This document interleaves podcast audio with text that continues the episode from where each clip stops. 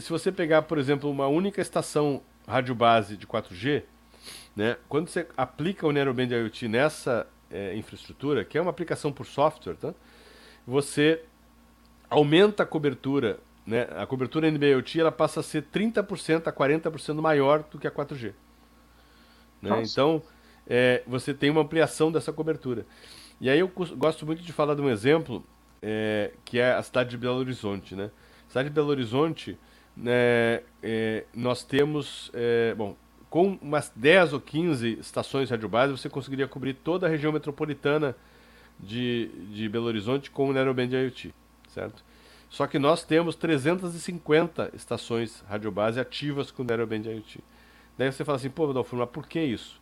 Justamente para você dar resiliência à rede. Você tem uma sobreposição hum. de cobertura.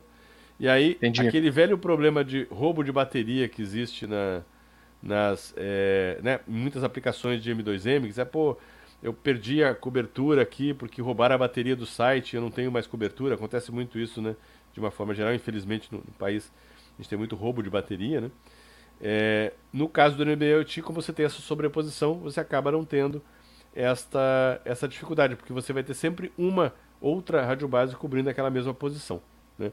Eu falei de Belo Horizonte, mas isso acontece em todas as grandes cidades do Brasil, onde né, o número de estações rádio base com 4G é bastante grande, porque eu preciso, né, por conta da, é, da necessidade de banda de, de, né, dos nossos clientes. Então eu acabo tendo essa vantagem. Né? E essa é uma grande vantagem frente às outras tecnologias. Né? Qualquer nova tecnologia de PWA que seja ativada, né, ela vai ser ativada né, pensando numa rede nova, não numa rede existente. Né? Então você não vai certo. botar infraestrutura mais do que você precisa. Você vai botar a infraestrutura que você né, precisa. Vou criar uma rede loura, por exemplo. Né?